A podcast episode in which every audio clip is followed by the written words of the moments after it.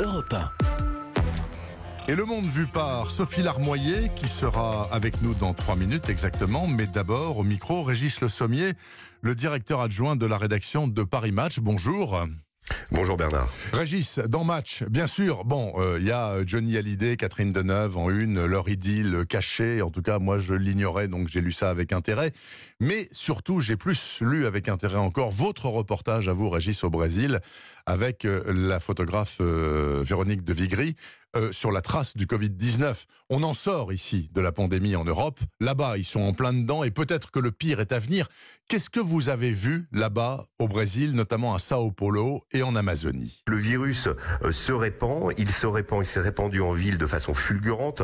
Au moment où nous y étions, les cimetières de, de Sao Paulo, par exemple, avant de monter à Manaus, donc en Amazonie, les cimetières étaient complètement remplis. Moi, j'ai assisté à des scènes où vous aviez 7, 8 enterrements 5 minutes par enterrement. On disait ensuite à la famille de partir et, l'autre corps arrivait. Enfin, des enterrements véritablement à la chaîne avec des trous qui ont été creusés. Dans le cimetière de Villa Formosa, 13 000 tombes ont été creusées en prévision des morts. Enfin bref, c'est une situation absolument catastrophique.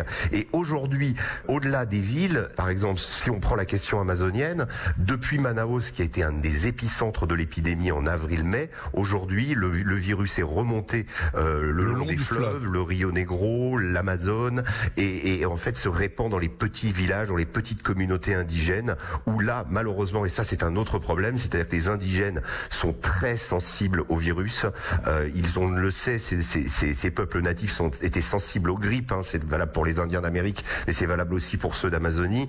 Et le virus, effectivement, les fait tomber véritablement comme des mouches. Nous avons été dans la, communauté indienne de, de Parque d'Astribos, qui est, qui est en, à la périphérie de Manaus, un petit peu euh, et dans certains villages sur le Rio Negro, euh, voilà, il y a des cas par dizaines. À chaque fois que nous revenions le jour suivant, il y avait des, des morts pendant la nuit. Enfin, on est dans, dans, dans une situation où le virus est en train de se répandre. Il est arrivé même aux frontières euh, du Pérou et de la, de la Colombie. Donc c'est une situation qui, aujourd'hui, le Brésil a dépassé la France en termes du nombre de morts. C'est pas encore excessif par rapport à sa, sa population, euh, euh, comment quelques 130 millions de Brésiliens. C'est pas encore excessif, mais euh, les statistiques montrent que euh, au niveau du mois d'août, les études qui ont été faites, on pourrait avoir entre 100 et 150 000 morts au Brésil, rien qu'au Brésil, et donc ça en ferait effectivement le pays le plus touché au monde par la pandémie. C'est à lire donc cette semaine dans Paris Match ce reportage de Régis Le Sommier et Véronique de Vigry. Merci beaucoup Régis.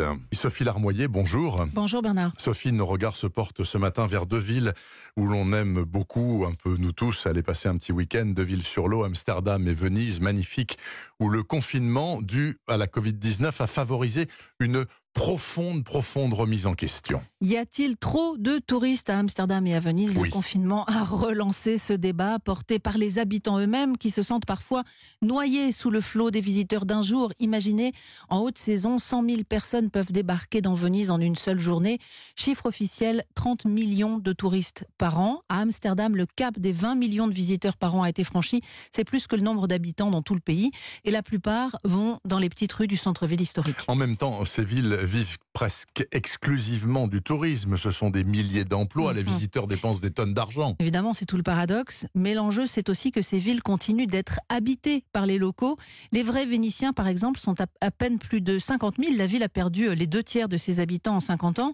50 000 versus 30 millions de touristes, ce qui fait dire aux habitants qu'ils se sentent comme les derniers Indiens de la réserve. Très concrètement, au quotidien, les loyers sont devenus inabordables pour beaucoup. Et l'arrivée d'Airbnb a accentué ce problème. Les commerces de bouche, eux aussi, sont chassés de ces centres historiques. Les boutiques de souvenirs remplacent les boulangeries. Bon, et le coronavirus arriva, et le confinement se fit, et les rues se vidèrent. On a vu des reportages inouïs à Venise en particulier. Voilà, et les habitants en profitèrent beaucoup, et en ce moment, ils vivent une sorte de lune de miel avec leur quartier, car ils sont déconfinés, mais les frontières sont toujours fermées, donc les flots de touristes ne sont pas revenus. Des associations d'habitants réclament donc la fin de la monoculture touristique. C'est plus simple pour Amsterdam, hein, il faut le dire, qui est aussi un centre financier, le cœur économique du pays. Ce n'est pas une ville-musée, le tourisme représente 11% de l'économie locale locales seulement, j'ai envie de dire. Et des mesures d'ailleurs avaient déjà été prises. Hein. Oui, comme l'augmentation de la taxe de séjour ou la limitation des locations Airbnb qui entre en vigueur justement le 1er juillet. Mais l'épisode de l'épidémie pourrait accélérer le mouvement. Il est question notamment d'interdire la vente de drogue douce aux étrangers dans les coffee shops. La question est plus sensible pour Venise, où la municipalité a toujours favorisé plus de tourisme. Mais les citoyens de la ville s'organisent. Ils ont publié un manifeste, animent le débat et regardent vers les élections municipales qui sont programmées pour septembre. Oui, oui, ce sera certainement un enjeu de la municipale à Venise. Un autre tourisme est-il possible à Amsterdam et à Venise? Question posée demain à travers plusieurs reportages et témoignages dans les carnets du monde que vous présenterez Sophie Larmoyer à partir de 13h demain sur Europe 1. Merci à vous Sophie et merci aussi à vous Régis Le Sommier. Je vous souhaite une bonne fin de week-end.